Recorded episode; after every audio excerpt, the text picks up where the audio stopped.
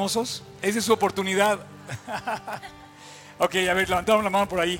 Quiero preguntarles eh, qué les ha parecido el estudio de Reyes. ¿Te no has faltado, champion? ¿No has faltado el estudio de Reyes? Nada más falté una vez, pero lo, te vi por la ¿Qué, qué, qué te, has- qué te ha parecido? Mira, yo creo que voy a platicar brevemente qué ha sido mi historia aquí. ¿no? Yo la primera vez que vine aquí tenía muchas ganas de conocer qué era la Biblia, qué era Dios, eh, con cultura católica. Este, quería, me había quedado muchas, muchas dudas de, de- de quién era Cristo, qué era Cristo. Y hoy en día todo lo que le he pedido a Jesús me lo ha concedido. Y este estudio de Reyes ha sido como meterte, como involucrarte en el pasado para conocer el presente, Así es. quiénes nos precedieron, quiénes precedieron a nuestro gran rey que es Cristo. Así es. Y, este, y me ha parecido muy constructivo, Oscar. Qué bueno. Esa es la idea. Me ha parecido muy, muy constructivo el saber dónde estamos parados. He aprendido la importancia de Israel y, por- y- y he entendido por qué hoy Israel es tan bello. Así es. Bueno, hay mucho que ver. Me gustaría hacer una hacerle una pregunta a alguien más. ¿Tú eres nuevo, ¿verdad, Champion? Bienvenido. Gracias. Saluda, que no es cierto. También, no, bienvenido, está en su casa, ¿eh? ¿Alguien más quiere hacer algún comentario sobre la... A ver, Laurita ya. Este, me encanta porque, de hecho, es cierto, este estudio de Reyes no es cualquier cosa, ¿eh? Le presento a Laura, por favor, un aplauso a Laura, es una señora encantadora. Gracias. A ver. Bueno, pues este estudio de Reyes ha sido una gran bendición para cada uno de nosotros, porque nos muestra cómo ha sido el corazón del hombre desde siempre y, la- y su necedad, sus ambiciones, eh, cómo caemos en tentaciones y volvemos otra vez a la idolatría. Y pues no- Dios nos está mostrando que esa idolatría es lo que más daño nos hace, pero que Él siempre nos acepta con un amor precioso, que Él siempre nos perdona y nos vuelve a mostrar otra vez un camino verdadero que solo es su palabra, su Así es. Y es- esa es la bendición que veo en mi familia, en mis hijos. Y bueno, que todos hemos cometido tantos errores, pero Dios nos ha vuelto a levantar y por eso nos regala otra vez una mañana preciosa con estos estudios. Gracias, es. Oscar. Gracias a ti. ¿Alguien más que quiera hacer algún comentario? Eh, me impresionan los voluntarios, ¿eh? Es un momento para hacer, para hacer este, famosos. Recuérdame tu nombre, Diana, Diana. A mí me ha hecho más consciente de que si te separas de Dios, pues vienen las divisiones. Así es. Y me ha ayudado mucho este estudio de Reyes, porque gracias a Dios estamos aquí unidos toda mi familia y con la fe en Cristo. Qué buena Gracias. onda. Gracias. ¿Son tus hijos? Mucho gusto, ¿eh? Bienvenidos. Adelante. Eh, ¿Alguien más? Ya, last one. Eso. Primero las damas. Sale. Bueno, yo ahora he aprendido más que más que de juzgar a nuestro presidente, tenemos que orar en realidad por Así él, es. porque él es el que tiene el cargo ahora que Dios le dio, ¿no? Yo, no- yo no mencioné al presidente, ¿eh? Yo lo pero- mencioné. Pero, pero- sí, pero, pero- porque estamos hablando de los reyes. Así es, de quien los nos reyes que están en gobierna. que están en y gobierno. él nos gobierna ahorita. Así Entonces, más que hablar de él o criticar o juzgar, orar más por él. Este país se tiene que volver Sí. un- una, una nación de oración. Sí, porque de ahí es donde se empieza el desvío. Así es. Ajá, entonces confiar en Dios porque Él lo puso y Él lo quita. Entonces, Así es. yo he aprendido que hay que orar más por Él. Buenísimo. Me parece muy buena decisión. Oigan, quiero, quiero este, saludar a toda nuestra audiencia que nos está viendo en línea. Cada vez me doy cuenta que nos ve más gente. Eh, ojalá que el famoso no sea yo, sino sea Cristo. Ayer estaba en una boda y estaba comentando. Si quieren alguien, por favor, del staff, poner esto. Eh, ayer estaba en una boda y comentaba yo justamente que eh, no, me, no me cansaba de presentar a Jesús, ¿no? Eh, lo que todos han comentado, todos han dicho, la Biblia está escrita por alguna razón muy importante. La Biblia está escrita para que tú y yo aprendamos a vivir. Seguir las reglas, seguir las reglas de esta instrucción, que es la palabra de Dios, seguir las reglas de esta es algo que en verdad tenemos que hacer todos. Y eh, te voy a decir algo, yo pienso que el libro de Reyes ha resaltado un punto sobre el que todos deberíamos estar muy pendientes, que es el punto de la obediencia. O sea, Dios se encargó, como tú dices, de hablarle a los reyes, eh, pero también de hablarle a su pueblo. Y todos somos responsables de qué actitud tomamos hacia nuestros gobernantes. Porque no solamente el gobernante puede cometer un error, sino nosotros permitir en ese error caer también en la, en la idolatría o en lo que está resaltándose en esto. Quiero hacer un hincapié, fíjense bien, si, si leemos, por ejemplo, estamos estudiando capítulos Reyes que son la primera y segunda de Reyes y la primera y segunda de Crónicas, con un poquito de el final de Samuel. Estas seis cartas del Antiguo Testamento. Pero si nos vamos al Nuevo Testamento, fíjate cómo Jesús se refiere a, a la gente. ¿Puedes poner, por favor, el versículo de Marcos 8, 38? Dice Jesús con sus palabras, pero el que se, el que se avergüence de mí, toma nota lo interesante en cómo Jesús se refiere a la generación, dice, en esta generación adúltera y pecadora. Jesús, hablando de otra cosa, hablando, dice, aquel que se avergüence de mí en esta generación adulta y pecadora, yo también voy a avergonzar de él delante de mi Padre que está en los cielos. Dice, no te puedes avergonzar hablar de los principios, hablar de la palabra de Dios en medio de tanta maldad. Estamos sumergidos en mucha maldad. Literalmente estamos sumergidos en adulterio y en pecado. O sea, si hay algo que el mundo tiene que darse cuenta es la inmoralidad y la idolatría. Si en algo se resaltan los libros de reyes, los pecados de Israel, era la idolatría y la inmoralidad. La desobediencia a la palabra en primer lugar, fíjate nada más la lista cómo Dios la encabeza, dice, esta generación adúltera y pecadora. Hoy tenemos un problema, hoy vivimos metidos en una sociedad inundada por inmoralidad y además inundada en idolatría. La una te lleva a la otra y viceversa. Eh, podemos ser un país religioso y nos declaramos por el, por em, INEGI que el más del 90% de mexicanos creen en Dios. Pero si no fuéramos tanto idólatras y más realmente obedientes a la palabra de Dios, viviríamos muy distintos en México. No habría necesidad de llaves, ni habría necesidad de robar, ni de matar, ni de secuestrar, ni de tanta violencia, ni de tantas cosas. Necesitamos irnos convirtiendo uno a uno en menos religiosos y subirnos en más obedientes a la palabra. El libro de Reyes resalta sobre todo dos pecados a los cuales el pueblo de Israel desobedeció, a la inmoralidad y a la idolatría. Hoy puedes poner esto muy fácilmente porque hasta los chicles te los venden así, ¿no? Como que a todo lo venden donde la libertad haz lo que quieras, ¿no? No importa, haz lo que quieras. Y el problema es guardar la moral. Y por otro lado, la idolatría te lleva a todo lo que no es culto y adoración al Dios verdadero. Cualquier cosa. Como decía ayer Luigi en su prédica, puede ser una pelota de fútbol. Tú, tú puedes ir a jugar fútbol muy puntual, llegar antes de que seleccionen todos que van a participar en el partido y puedes llegar tarde a tu estudio de la Biblia. Y entonces pones primero una pelota que primero que la Biblia. Y la idolatría es lo que es todo aquello que hace que la Biblia pase a segundo lugar, todo aquello que hace que Dios pase a un segundo lugar. Esa es la idolatría. No piensas que la idolatría es porque vamos así a sacar aquí un becerro de oro y vamos a adorarlo, como vimos la semana pasada.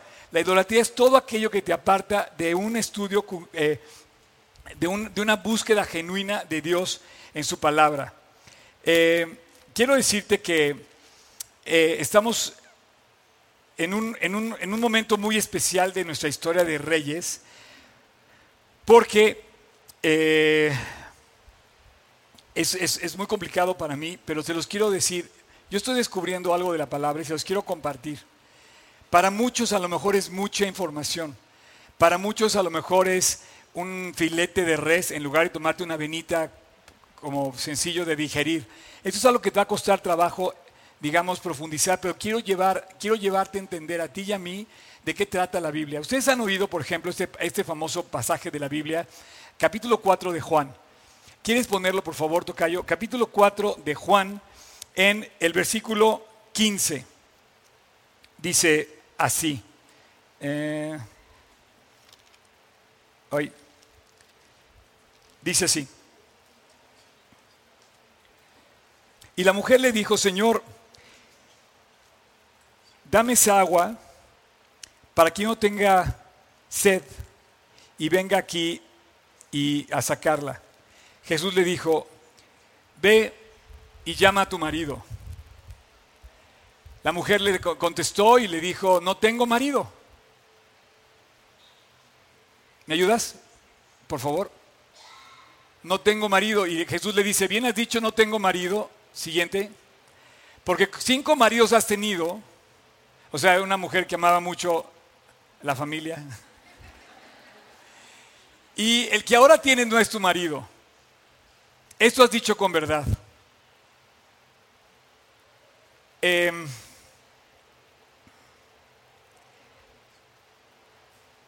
dice el versículo 4. ¿Puedes volver al versículo 4?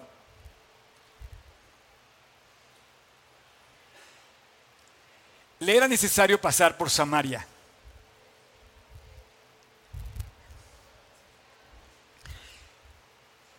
Eso es lo que quiero hablarte el día de hoy. La, la, palabra Samaria viene de la palabra Semer.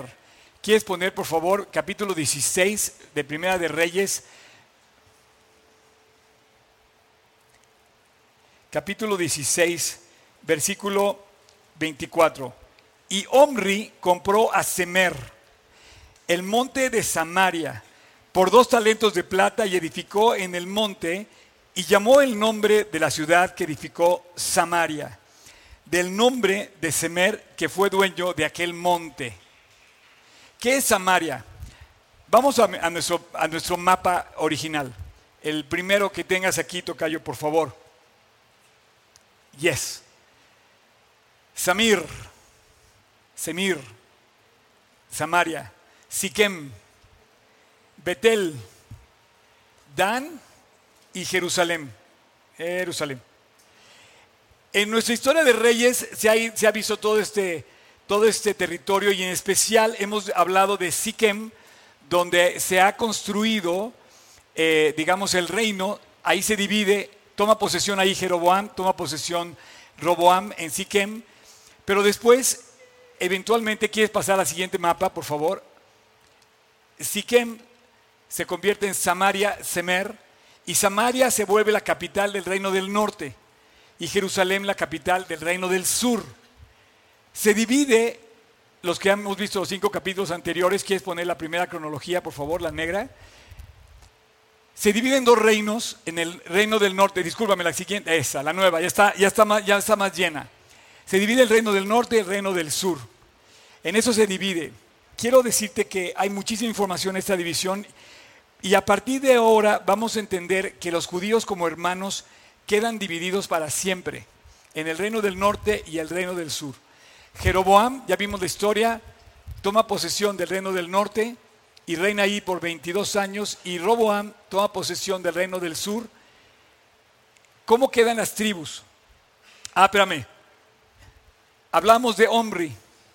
Con el paso del tiempo, todo esto, se, todo esto hasta aquí sucede en Siquem. ¿Ok? Y a partir de Omri, a partir de este rey, él compra el monte de Samaria y muda la capital de Samaria, del reino del norte, a Samaria. ¿Por qué? Antes de entrar a eso, quiero nada más recordarles, las doce tribus de Israel quedan divididas así.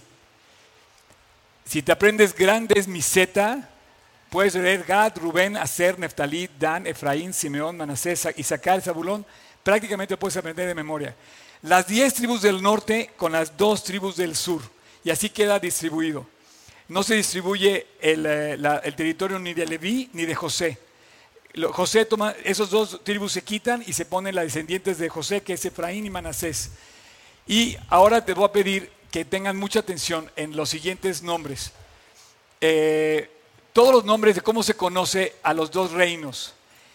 De verdad, señores y señoras, niños y niñas, eh, esto no es cualquier cosa, es un, es un resumen de cómo se conoce a lo largo de todo el Antiguo Testamento los nombres de los dos reinos, porque quedan divididos para siempre.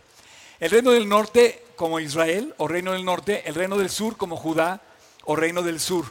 La casa de Samaria, el reino del norte, casa, de casa del norte, casa de Israel, la rebelde de Israel, los desterrados de Israel, las ovejas perdidas de la casa de Israel, y así. Lo vamos a ir viendo en el transcurso de nuestro estudio.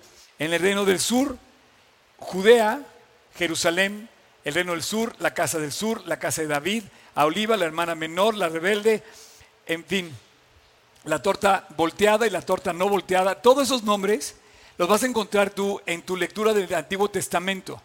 Ahora, vamos a poner este mapa, fíjense bien. Este es el nuevo mapa, perdonen que no está tan, tan eh, exacto como quisiera. Eh, a mí me gustaría hacer todavía más nítida la imagen, pero Toda nuestra historia se ha desarrollado en Siquem. En hebreo se llama Shechem. Y hoy, hoy esa ciudad se llama Nablus. Si tú vas a Israel y vas a Nablus, primero te va a dar medio miedo entrar porque es territorio A de Cisjordania. Sin embargo, es Samaria. Samaria en hebreos es Shombrom. Shombronim es un samaritano. Y los Shombrom no se llevan con los judíos, desde este momento en que se divide el reino. Y quiero decirte que el problema se inicia aquí. Ahí se toma posesión de un reino, ahí toma posesión Jeroboam, ahí toma posesión eh, en Siquem, Siquem, ahí toma posesión, se desarrolla la historia hasta Omri. Sin embargo, Omri se le ocurre comprar este monte. Y dicen, aquí vamos a edificar un templo que es contrario a lo que Dios había mandado de edificar el templo que está en Jerusalén. Ok, quiero leerles esto. Em, ¿Por qué hay una pelea entre los judíos y los samaritanos?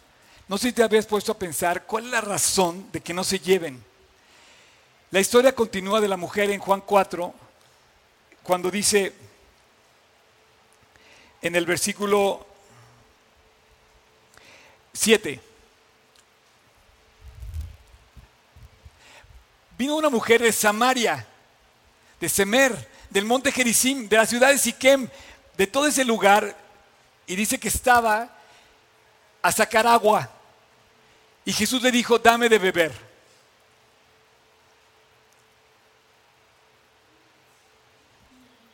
Next. Pues sus discípulos habían ido a comprar la comida. Siguiente. La mujer samaritana le dijo, ¿cómo tú, siendo judío, me dices a mí que soy mujer samaritana porque los judíos y los samaritanos no se tratan entre sí?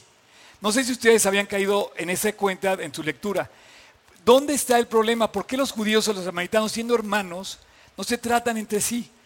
Los samaritanos eran los diez tribus del norte y los judíos eran las dos tribus del sur.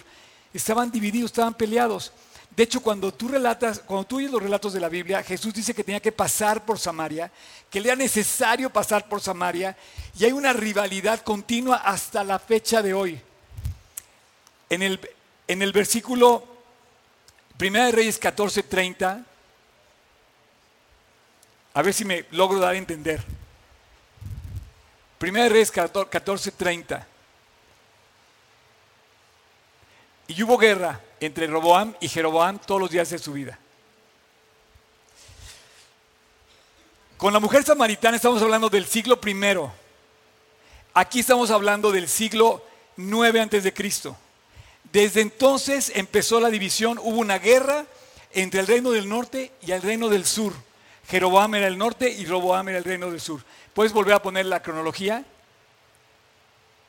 Bueno, a partir de hoy queda dividido el reino y de ahí hasta que se los acaban los asirios y los babilónicos, no se van a dejar de pelear y de hecho esa rivalidad va a continuar hasta el día de hoy. Si tú hoy vas a Israel y le dices a un judío que te acompañe, que te acompaña en Nablus, no va a querer ir contigo. Un judío no va a Nablus no va a Samaria, no va a Shombrom, no va a Siquem. ¿Por qué? Porque ahorita está dividido todavía esa situación y hay una rivalidad que es Cisjordania. Pero es, la, es, la, es el territorio cisjordanio que se llama A, territorio A. Esto es control absoluto árabe y no se llevan.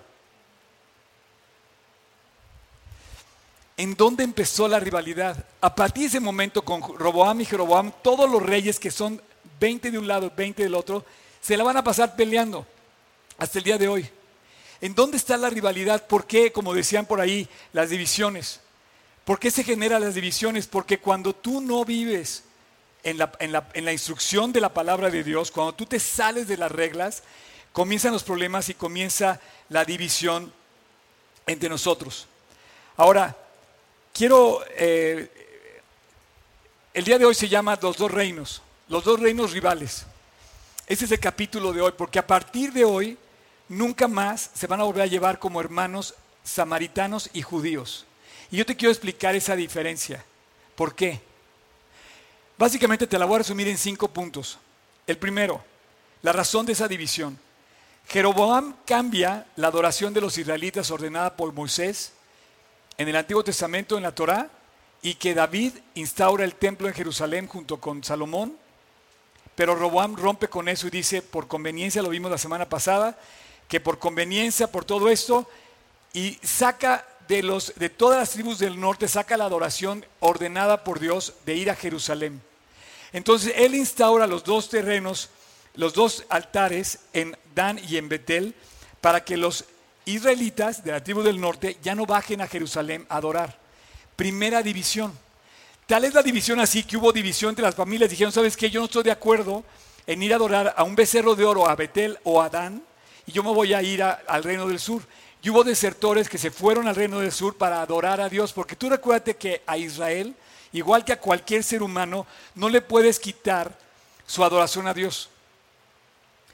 Jerusalén hoy es la capital política, pero también la capital espiritual de la nación. Siempre ha sido la capital espiritual y siempre ha sido la capital política, pero ambas están juntas en Jerusalén, tú no las puedes separar. Y Jeroboam dijo no, por conveniencia propia, como era un eh, rey que se mandaba solo, y pone el ejemplo, y vimos la frase que decía, si anduvo en los pecados de Jeroboam, él instaura, dijimos la semana pasada, la confusión total, el tropiezo total sobre toda la nación, y empieza a, em, a, hacer, a sacar de la, de la instrucción la ordenanza de Dios. Entonces, en lugar de ir a Jerusalén, vamos a adorar en los altares del becerro de oro y vamos a hacer dos altares para que la gente ya no, no, no pierda pueblo. Por conveniencia lo vimos, conveniencia política, ¿ok? Entonces hubo gente que dijo, yo no estoy de acuerdo con Jeroboam, yo me voy a quedar en Jerusalén. Dos, más tarde, después de la caída de Israel, cuando eh, llegan los asirios en el 722, el problema fue que los asirios se mezclan con las tribus del norte. Y esto nunca lo aceptaron porque estaban mezclados. ¿Tú has visto que un judío se mezcle? No fácilmente. Entonces, ellos empezaron a marcar todavía más la diferencia porque dijeron, todos los del norte, todos los samaritanos, se mezclaron con Asiria. Y entonces ellos ya no son tanto nuestros hermanos porque ya están siguiendo a los dioses paganos de Asiria, de Amón, de Moab, de, eh, del otro lado del Jordán. Tres, los samaritanos eran una fuente continua de problemas para los judíos cuando reconstruyeron el templo de Jerusalén. No quiero perder su, atención. Dile al de al lado, eso está, se está poniendo interesante. Eh,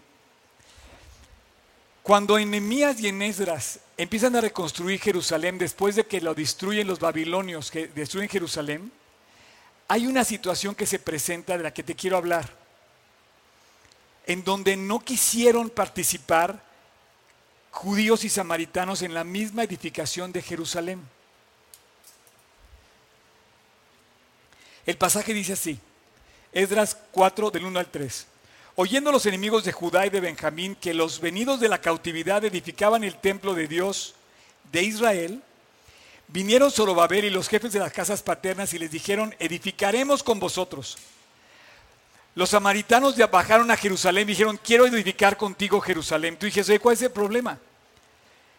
Porque como, como vosotros buscamos a vuestro Dios y a Él ofreceremos sacrificios desde los días de Eser Adón, rey de Asiria, que nos hizo venir aquí.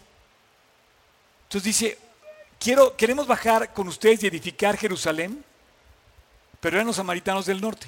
Y ve lo que les contestan los de abajo, los de eh, Zorobabel, Jesúa y los demás jefes de las casas paternas de Israel, dijeron, no nos conviene edificar con vosotros la casa de Dios, sino que nosotros solos edificaremos la casa a Dios de Israel, como lo mandó el rey de Ciro, rey de Persia. Si tú te acuerdas, Ciro, rey de Persia, dejó la instrucción de poder reconstruir y les dio chance a los que estaban en la dispersión de Babilonia de volver a, Jerusalén y reconstruirlo. ¿Por qué no se quisieron mezclar? Ahorita les voy a decir. Eh, cuatro. Los samaritanos solo reconocen el Pentateuco, los primeros cinco libros de Moisés. Y cinco, los samaritanos además están construyendo su propio templo en el monte Gerizim, que según la evidencia de Juan 4, según la evidencia de Juan 4 y del mismo Flavio Josefo, historiador hebreo del primer siglo, en el tiempo de Jesús, en el primer siglo, había un templo en el monte Gerizim. ¿Puedes volver a poner el mapa? Este lugar se había construido un templo rival al templo de Jerusalén. ¿Por qué? Bueno, hoy en día estos dos lugares están tal cual. Está frente a Siquem y cuando vieron que este lugar era la capital de los nuevos reinos de, donde se había nombrado el rey Jeroboam y el rey Roboam, hubo un señor que compró esta tierra y dijo, vamos a mudar la bendición al monte de la bendición. El monte Gerizim y el monte Val está marcado por Moisés que cuando ellos cruzaron la tierra prometida, Josué tenía que ir, cruzar el Jordán, ir y plantar seis tribus de un lado y seis tribus del otro. El monte tiene 881 metros y el otro tiene 890 metros o 990 metros. Está prácticamente uno frente al otro. En el pequeño valle se ve la ciudad de Siquem. En Siquem pasaron muchas cosas muy padres de la Biblia, como, por ejemplo, José fue a cuidar a sus hermanos cuando Jacob le dijo, ve a cuidar las ovejas a Siquem. Entonces José llegaba a Siquem y le dijeron, no, ¿sabes qué? Se fueron más allá, se fueron, se, pasaron a, um, se movieron, pero fue a Siquem, fue a Siquem. Entonces este lugar era conocido, otro, otro lugar donde fue conocido aquí fue porque, ¿se acuerdan en el pasaje de Dina, cuando los, las dos, los dos hijos rebeldes de Jacob hicieron lo que hicieron con todos los de Siquem? Les cortaron lo que ya saben qué. ¿Sí? Eso pasa aquí. Pero aparte en este lugar pasa que Abraham adoró ahí, Jacob adoró ahí, Isaac adoró ahí, y supuestamente, fíjense nada más lo que está en este lugar, está el pozo de Jacob y la tumba de José. Resulta que ese lugar es un lugar santo, especial, bíblico. Y como Siquem fue un lugar que estaba frente al monte. El señor Semer, que le acabo de decir, compró el monte y dijo, vamos a poner ahí el templo. ¿Cuál templo? Pero el templo está en Jerusalén. No, pero esto ya es un relajo. O sea, nosotros vamos a hacer nuestra propia adoración, vamos a crear nuestro propio templo, vamos a distraer las órdenes de Dios, nos vamos a salir de lo que está escrito y vamos a hacer nuestro monte de bendición y le vamos a agregar lo que nosotros creemos que es el, el templo. Y si tú vas hoy a ese lugar, vas a visitar la sinagoga o el templo muy pequeño que supuestamente usan los samaritanos para adorar a Dios en lugar de ir a Jerusalén. ¿Cómo la ves? Fíjate bien, ya que te dije cómo está la escena, vamos a continuar leyendo a partir del versículo 17, por favor, tocayo del capítulo 4 de Juan. Dice así, Respondió la mujer y le dijo, no tengo marido. ¿Se acuerdan que estábamos en la, en la plática intensa? No, no tengo marido. Y, Jesús le dijo, bien has dicho, no tengo marido, versículo 18. Porque cinco maridos has tenido y el que ahora tienes no es tu marido. Y bien has dicho en verdad. 19. Le dijo la mujer, maestro, me parece que eres profeta. O sea, tú imagínate que te encuentras con un hombre que te dice de repente que tienes cinco esposos. Y dice, ¿cómo supo? Y entonces la mujer empieza a decir, oye, es, un cuate que llega en buena onda, super cool, al pozo donde estoy sacando agua, me pide que le dé de beber. Primero me habla, él es judío, soy samaritana. Primera cosa que le extrañó, ¿por qué me habla tan bien? Pues porque era Dios. Segunda cosa, sabe lo que he hecho en mi vida. Y entonces yo pienso que se puso a temblar esta mujer, dijo, ¿qué es esto? Pero con ese atractivo que tenía Jesús, que es esa personalidad increíble, continuó la plática y dice, nuestros padres adoraron en este monte. Pero vosotros decís que es en Jerusalén, el lugar donde hay que ir a adorar. ¿Puedes volver otra vez a poner el mapa? Next. Ella estaba parada aquí. Estaba en el pozo de Jacob sacando agua. Jesús llega ahí y le dice, mujer, dame de beber. Y de repente le dice, maestro, eres profeta. Aclárame por favor la diferencia que hemos vivido toda la vida los judíos samaritanos. ¿Por qué nos peleamos? A ver, tú que eres profeta, tú que sabes todo, resuélveme el problema. ¿Por qué nos llevamos tan mal? Nuestros padres dicen que hay que adorar en el monte Gerizim. Y voltea a la mujer y levanta la vista y dice, en este monte. Y dice, pero ustedes dicen que hay que bajar a Jerusalén, adorar en Jerusalén. El problema de los judíos y de los samaritanos había sido siempre la rivalidad que había entre ellos. Y yo te voy a decir cuál es la rivalidad que hay entre las personas que hoy confunden la adoración a Dios. El monte Gerizim era efectivamente una bendición en donde tú tienes que pronunciar las bendiciones que Moisés le dijo al pueblo, que le dijo, delante de ti están el cielo y la tierra, la bendición y la maldición. Escoge pues la vida para que vivas tú y tu descendencia. ¿Cómo? Amando al Señor tu Dios, atendiendo su voz y siguiéndola a Él, porque Él es vida para ti, prolongación de tus días. Deuteronomio 30. Y le dijo, cuando llegues al otro lado, cruza y llega al monte de la bendición por alguna razón profética, Dios decía, este es el monte de la bendición. Por cierto, son los montes más altos que hay en ese territorio. Porque hay otro más grande, más alto después, eh, es el monte eh, que está hasta arriba, donde hay nieve, pero este no tiene nieve. El caso es que le dice, ve ahí y proclama la bendición. Y las otras seis tribus proclamen la maldición. Y de un lado y del otro se leen, casi casi uno frente al otro, dice la bendición y la maldición. Dice, si sigues a Dios te va a ir bien, si no sigues a Dios te va, a ir mal. Hoy en día, señores y señoras, pellizcate por favor al lado. Hoy vivimos una generación mala y perversa. Jesús dice, cuando estudiamos Reyes, te voy a decir una cosa, es un poco incómodo estudiar Reyes, porque te pongo incómodo a ti.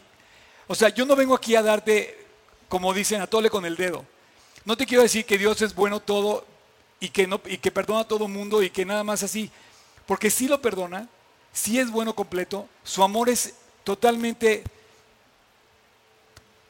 o sea, su amor no hay nada comparación. Si pudiera compararte el amor de Dios, te voy a decir con qué lo comparo. Con el sol, ese es el amor de Dios, comparado con mi amor que puedo dar hacia él, más como una pequeña vela encendida.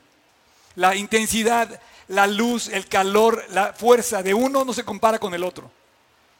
Entonces yo no vengo aquí a decirte, oye, todo está bonito, todo está bien, vamos a leer la Biblia por encima, cinco minutos está bien. No, este libro habla del amor de Dios. Y Dios habla, dio su vida por nosotros completamente, hasta la última gota. Nadie ha dado, dice la Biblia, mayor amor que este cuando uno da su vida por los demás. Pero también habla de que si tú vives mal y tú te apartas de la instrucción, tú vas a tener consecuencias muy malas. Cuando dice Jesús, si alguien se avergonza de mí en esta generación adúltera y pecadora, yo también me voy a avergonzar. ¿Por qué? Porque dice, no podemos vivir mal.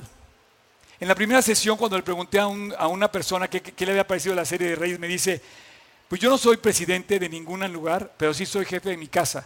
Y quiero vivir en mi casa como se debe vivir como un creyente. Y quiero instaurar las reglas de Dios en mi casa. Esa es mi responsabilidad. Aquí lo dijo. Tú tienes que saber que la Biblia está escrita para cumplirla. No para, ni siquiera para aprenderte la memoria, también. Pero al aprenderte la memoria tienes que seguirla. Si no la sigues, te vas a meter en muchos problemas. Y por más que Dios me ama, y por más que Dios te ama, si tú cometes infracciones a esta ley, a esta ley, las vas a sufrir. Sea quien sea. Entonces se levantan los dos montes, el monte de la bendición, el monte de la maldición, se repiten de uno a uno, pero ¿qué crees? Que empieza la historia, empieza a caminar la historia y resulta que Israel se mete en muchos problemas. De los 40 reyes que hay, solamente tres, según mi criterio, podríamos resaltar como reyes buenos. Todos los demás llevaron a Israel a la ruina literal a la ruina. Los asirios la, conquistaron y la destruyeron. Los babilonios la construyeron. ¿Sabes cuántas veces ha sido destruida Jerusalén? Más de 15 veces. Jerusalén ha sido destruida más de 15 veces. ¿Por qué? Porque se desviaron de la instrucción. Si tú te desvías de la instrucción y yo me desvío de la instrucción, me va a ir mal. O te va a ir mal. Ahora, ¿qué? Y con eso quiero terminar. ¿De dónde surge esta división entre los samaritanos y los judíos? Hasta la fecha no se han puesto de acuerdo. Hoy, si tú le dices a un judío que te acompañe a Samaria, lo piensa dos veces.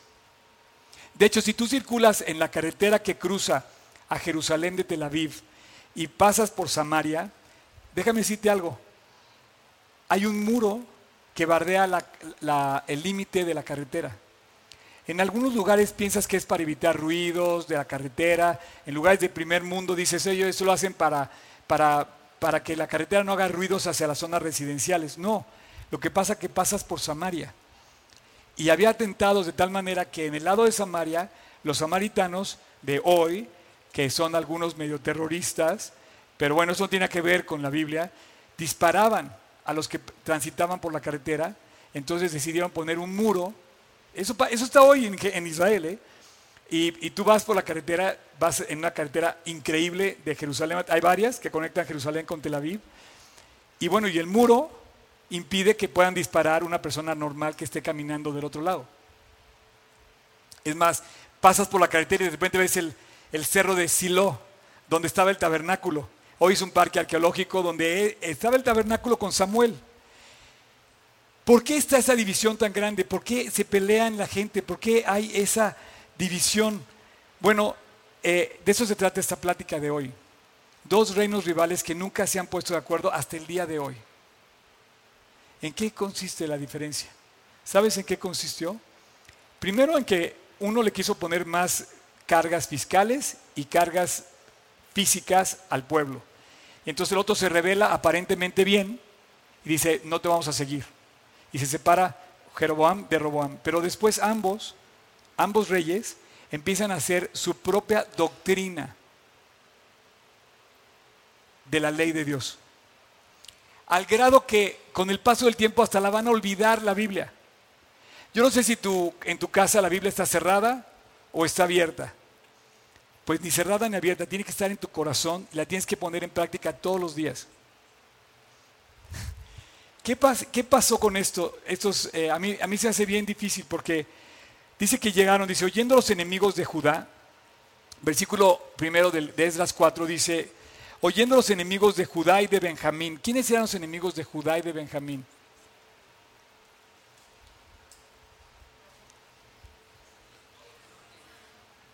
Las diez tribus del norte. Oyendo los enemigos que venidos de la cautividad edificaban el templo de Jehová, Dios de Israel, vinieron a Zorobabel y a los de los jefes de las casas paternas y les dijeron, edifiquemos con vosotros. Y le dicen, no. Versículo 3 dice, Zorobabel, Yeshua y los demás jefes de las casas paternas de Israel dijeron, no nos conviene edificar con ustedes. Y con esto quiero hacer esta mezcla que hay. Ha habido una rivalidad profunda que en el fondo tiene un principio correcto que se muestra aquí en la palabra. Cuando estaban reconstruyendo el templo, el templo de Jerusalén, vinieron los de Samaria y le dijeron, déjanos ayudarte a construir. Tú podías pensar, sí que me ayuden. Son buena onda. Pero hay que tener cuidado con la clase de ayuda que tú recibes de la gente. Hoy te dicen, oye, ¿sabes qué? Vamos a testificar al antro, ¿no? Vamos a hacer una obra buena, finalmente nos tomamos una copa y no hay problema, ¿no? O o podamos, eh, por ejemplo, decir una mentira piadosa, ¿no? Es, te ayuda un poquito, ¿no? O robémonos la luz, ¿no? Finalmente, pues sale más barato el gobierno, siempre es polémico, ¿no? Que hace con los recursos. Entonces, que nos dé un poquito de lo que nos quita, ¿no? Y nos colgamos de la luz. ¿Sabes cuánto le deben a la compañía de luz, a la CFE? Millones y millones de deudas de gente que se cuelga, que se roba la luz. No hablemos, por favor, en tu casa de las ayudas que quieres cometer, de que, no, sabes que ya me cansé, entonces ya no amo a mi mujer, ahora ya voy a amar a otra, porque ya tengo, ya, ya mis hijos están grandes, ahora es el momento de buscar otra mujer, ¿no? O no hablemos de ayudas que queremos buscar en donde pensamos que nos va a ir bien, cuando en el fondo estamos rompiendo todas las reglas de la Torah que Dios nos dio, todas las reglas de la palabra de Dios. Y entonces empiezas a decir, ¿cómo me estás ayudando? Ah. Primero, ¿quién te ofrece la ayuda? ¿Un doctor? ¿Un psicólogo? ¿Un abogado? Ok, pero ellos no te pueden separar de Dios. Cuando el momento que la ayuda viene de alguien que te separa de Dios, en ese momento la ayuda yo la detendría. Yo no puedo vivir con algo que aparentemente me hace bien, pero me aleja de Dios. Samaritanos que estaban mezclados con las mujeres paganas. ¿Sabes cuál fue el problema? Número uno. De Salomón. Es increíble. Podemos irnos al capítulo 12 de Reyes, versículos, a ver si me acuerdo bien, 28. Eh, Ay, ¿cómo me... Capítulo 12, Primera de Reyes, versículo 28. Eh, no, hasta el... Eh, perdóname, ya me, ya me perdí. Te voy a decir ahorita rápido.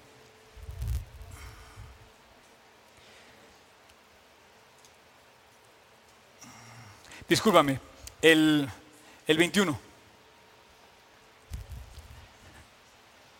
Y cuando Roboam vino a Jerusalén y reunió toda la casa de Judá, la tribu de Benjamín, 180... No, no, no, no, no, no, no, no. 21, espérame. Discúlpame, es que es el capítulo 14. Ahora sí ya. Capítulo 21, capítulo 14, versículo 21. Esto es una maravilla, la verdad. Tener esto es una maravilla. Roboam, hijo de Salomón, reinó en Judá. ¿Se acuerdan? Se divide el reino, Roboam reina en Judá, reina, eh, dice que reinó 17 años, cuando tenía 41 empezó a reinar. Ciudad en la que, en Jerusalén, siguiente. Ah, espérame, no, no, ese es el problema, ahí está. Y la Biblia clara y te dice el problema de Roboam entre ellos. Y el nombre de su madre fue Naama Amonita. Sabes que yo por muchos años estudié la Biblia, nunca me había reparado en por qué, por qué pone el nombre de la mamá y por qué dice que era Amonita. Bueno, era una mujer pagana, de la que dijo Dios, no te juntes con las mujeres del otro lado del Jordán, con los amonitas, moabitas, edomitas y todos que terminen con itas del otro lado. Eh, entonces él te dice, la, madre de, Roboam era una mujer pagana. ¿Y quién era su padre? Salomón. Pero Salomón en los últimos días era un hombre apóstata. Dejó a Dios. Continúa el pasaje.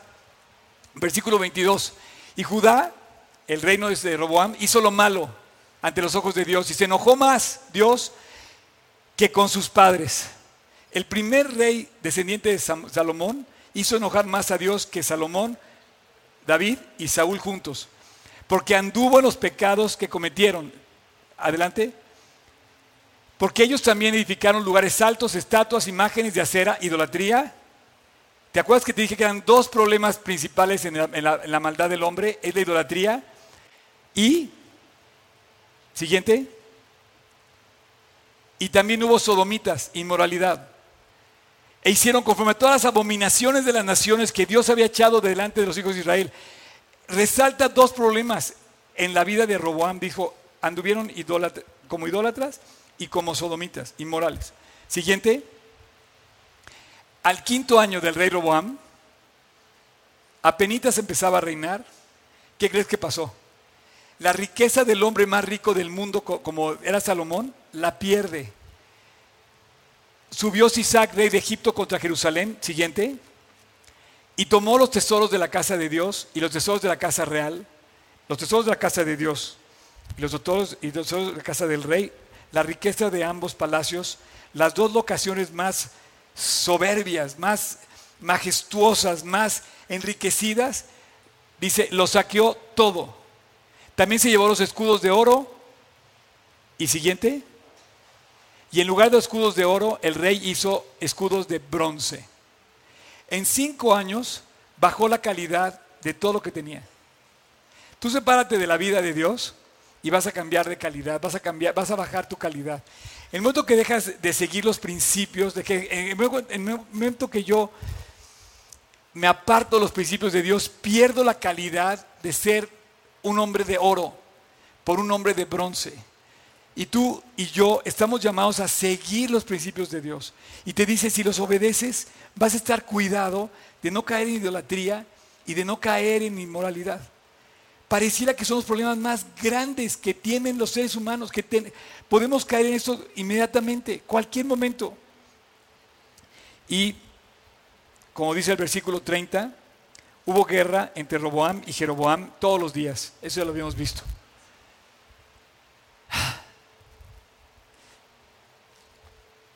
¿Quieren pasar los del worship, por favor? Voy a concluir con esta historia preciosa del capítulo 4 de Juan.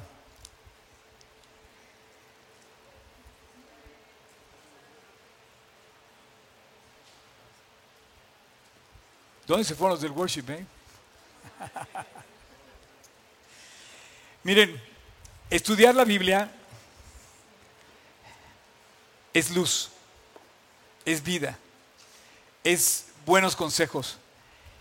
Tú puedes ir a pedirle consejo a un amigo incrédulo. O puedes ir a pedirle consejo a un amigo creyente. Pero no sé de dónde venga tu ayuda, pero tu ayuda tiene que venir en primer lugar de la palabra de Dios. Los samaritanos que quisieron ayudarle a la reconstrucción del templo en Israel dijeron, no, no nos queremos mezclar contigo. ¿Por qué? ¿Cómo me dices que levantemos el rey, el, templo al Dios de Israel en Jerusalén, si tú tienes un templo en el monte Gerizim que adoras? La mujer samaritana dice, maestro, ¿en dónde se debe adorar? Estoy confundida. ¿Es esa ayuda realmente cuando tú confundes a la gente y en lugar de marcarles el camino, les dices, todo, todo está bien, haz lo que quieras? Yo no sé si vas a seguir viniendo el próximo domingo porque vamos a seguir estudiando esto. Pero la Biblia dice que todos los reyes de Israel llevaron a la ruina a Israel porque vivieron mal. Yo nada más te quiero pedir de que te quedes con eso. Dios te ama, pero si tú te apartas de la instrucción y cometes faltas idólatras e inmorales, estamos sembrando mal en nuestra casa y en nuestra familia, en nuestra escuela, en nuestra oficina, en nuestro país y en este mundo. Me ofreces ayuda, pero tú adoras a otro Dios. Yo te puedo invitar a, a levantar mi templo de Jerusalén cuando tú vas y a- rindes culto a un becerro de oro. ¿Qué va a decir la gente cuando me vea que estamos adorando juntos? Entonces va a haber más confusión. Adoraban mil cosas los, los, eh, por ser paganos, por haberse mezclado con los asirios. Y aquí empezó la rivalidad y continuó. Y dice, es que buscamos también a Dios. Mucha gente va a llegar con esto, te va a decir, es que yo también busco a Dios. Dios es muy bueno, somos lo mismo desde chiquito. Y te van a empezar a sacar muchos argumentos de que buscamos a Dios, de que andamos igual. Pero un poco de mentira quizás hace de las verdades las peores mentiras o al revés. La peor mentira es una verdad con un poco de mentira. Esa fue eh, la flecha que tuvo más puntería del diablo cuando en el jardín del Edén le dijo a la mujer, no morirás. No pasa nada. ¿Cuántas veces has oído? No pasa nada, tómate otra. No pasa nada, pásate el alto. No pasa nada, no pagues la multa. No pasa nada, eh, bríncate Hacienda. No pasa nada, no pagues tu tarjeta. No pasa nada, no, le digas la verdad. No pasa nada, dile que no estoy. No pasa nada. ¿Te ayudas con esos? ¿Te estás ayudando realmente? ¿Sabes que te están viendo tus hijos? ¿Sabes que te están viendo todo alrededor? Dices, oye, a ver, ¿qué onda? ¿Qué me va que, que no me doy cuenta? No pasa nada, pero tienes una aplicación de Tinder ahí, o cómo se llama, en tu teléfono. Según nada más la tienes tú y tu hijo ya ya la descubrió. ¿Qué haces con una aplicación de esas? Yo te digo, ¿qué, qué, qué haces? ¿Sí se llama Tinder? No sé. No sé cómo se llama. Pero todas esas que buscan pareja a los solteros, que, no pasa nada, pero dale clic, no hay problema. La inmoralidad está tocando la puerta. Todo el tiempo. Estamos sumergidos en eso. Hoy las cosas se visten por fuera, pero dice que son como sepulcros blanqueados por dentro. Yo no te vengo a adorar la píldora aquí. Yo no te vengo a decir, vive como quieras y no pasa nada. No, sí pasa. Si hay algún lugar donde tienes que oír lo que estoy diciendo es aquí. Y yo te quiero pedir que no le pidas ayuda al mundo para buscar a Dios. Si tú vas a pensar que en el mundo se va a construir otro lugar donde adorar a Dios, estás muy equivocado. Muy equivocado. Eh, cualquier cosa que haga que tu búsqueda de Dios pase un segundo término es una ayuda que tú no necesitas. Por ejemplo, tu partido de fútbol. Llegas puntual a. No tengo ningún problema con que juegues fútbol. Puedes jugar béisbol, fútbol, básquetbol, este, nadar, correr, lo que quieras. Pero llega puntual también. No solamente cuando empieza, cuando empieza el silbatazo de salida de tu partido. Llega puntual cuando empieza tu estudio de la Biblia. Llega puntual todas las mañanas a leer la palabra de Dios. Dile, Dios, háblame. Hoy en la mañana decía Dios, ¿cómo te puedo decir que este día para mí sea, ¿cómo puedo, cómo puedo llenarme más de ti? Le decía. Leo la Biblia, no me es suficiente. Necesito que me hables más. La historia termina precioso. ¿Puedes continuar con el pasaje, Tocayo? capítulo 4, versículo 18. Juan.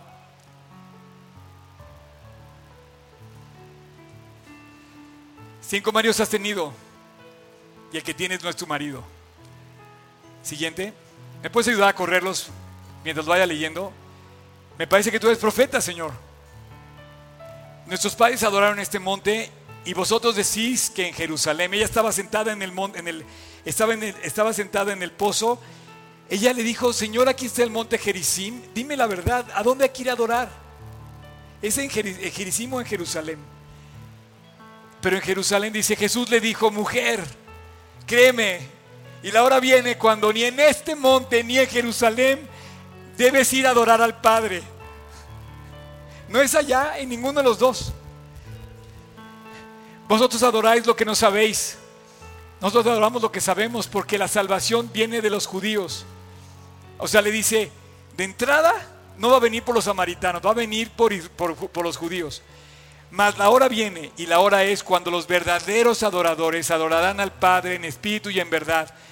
Dice, no es ni en un monte ni en el otro. No es en un templo. Tú no tienes que ir a Jerusalén para adorar a Dios. No tienes que ir al Vaticano. No tienes que ir a la Meca. no tienes que ir a ningún lugar para adorar a Dios. Dice, viene la hora en donde los verdaderos adoradores adorarán al Padre en espíritu y en verdad. Porque también el Padre, tales son los que busca.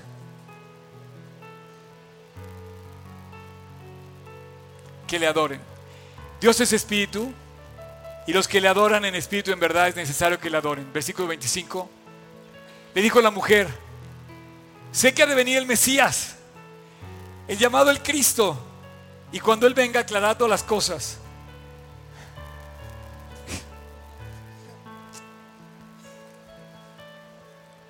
Yo soy, le dijo Jesús.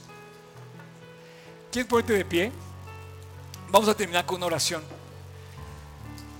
Dios, muchas gracias porque no hay que buscarle tanto. No hay que darle tantas vueltas. Si nos portamos mal, vamos a cosechar mal. Si nos portamos bien, vamos a cosechar bien. Comeremos del fruto de la tierra cuando, obedezcamos tus, tus palabras, tus preceptos. No hay que buscarle tanto, Dios. No tenemos que ir a Jerusalén ni a la Meca. Viene la hora y ahora es cuando los verdaderos adoradores adorarán al Padre en espíritu y en verdad. Viene la hora, Dios, en que quizá tú te encuentres así, delante de cada uno de nosotros. Viene la hora en la que a lo mejor tú, aquí en este lugar, o me estás viendo en línea hoy o en un futuro a través de las redes, en donde tú vas a tener que enfrentar a Dios. Y ahora es. Y hoy te, quiero invitar a que te acerques a Dios con un corazón limpio y abierto, para que Él tome control de tu vida y pueda ser el rey, el rey, el monarca que gobierne tu ser. El día de hoy hemos visto historia, hemos visto muchas cosas, pero Dios nos llevó hasta el pozo de Jacob, al monte de la bendición y a Jerusalén. A una mujer que le dice, Señor, ¿de qué se trata? ¿A quién hay que adorar? Y la Biblia nos señala a Jesús. Si tú hoy tienes a Jesús, sabes de lo que estoy hablando. Pero si no lo tienes, Dios está a la puerta llamando a tu corazón. Así como estás con los ojos cerrados, tu rostro inclinado, quiero hacer una oración contigo, en silencio, quedito, sin decir nada en voz alta, pero abre la puerta. Hace 39 años yo le abrí la puerta de mi corazón a Jesús, pero yo no quiero que yo nada más te cuente la historia. Estoy seguro que Jesús quiere también contar en ti muchas historias. Está llamando a la puerta, tocando, y te dice, soy yo a quien debes adorar. Soy yo a quien debes de buscar. Él está llamando a la puerta de tu corazón y totalmente hay que pedirle perdón y dejarlo entrar. Es difícil dejar el orgullo, es difícil dejar el egoísmo, pero hoy es tu momento. Pídele perdón a Dios. Reconoce tus faltas. No las tienes que decir, Dios ya las sabe, tú ya las sabes. Ahí en silencio, Dile tu corazón a Dios a través de esta oración. Y dile que le pides perdón y que quieres que Él entre a tu corazón. Vamos a orar. Jesús, te pido perdón. Tú y yo sabemos que he hecho mal. Así como sabías los cinco maridos de esta mujer, tú sabes quién soy. Te pido que me perdones. Gracias Jesús, porque puedo recurrir a ti y en la cruz del Calvario me mostraste tu amor. Dejaste tu vida por mí y hoy te recibo como mi Salvador, para que me limpies y me perdones y me cambies.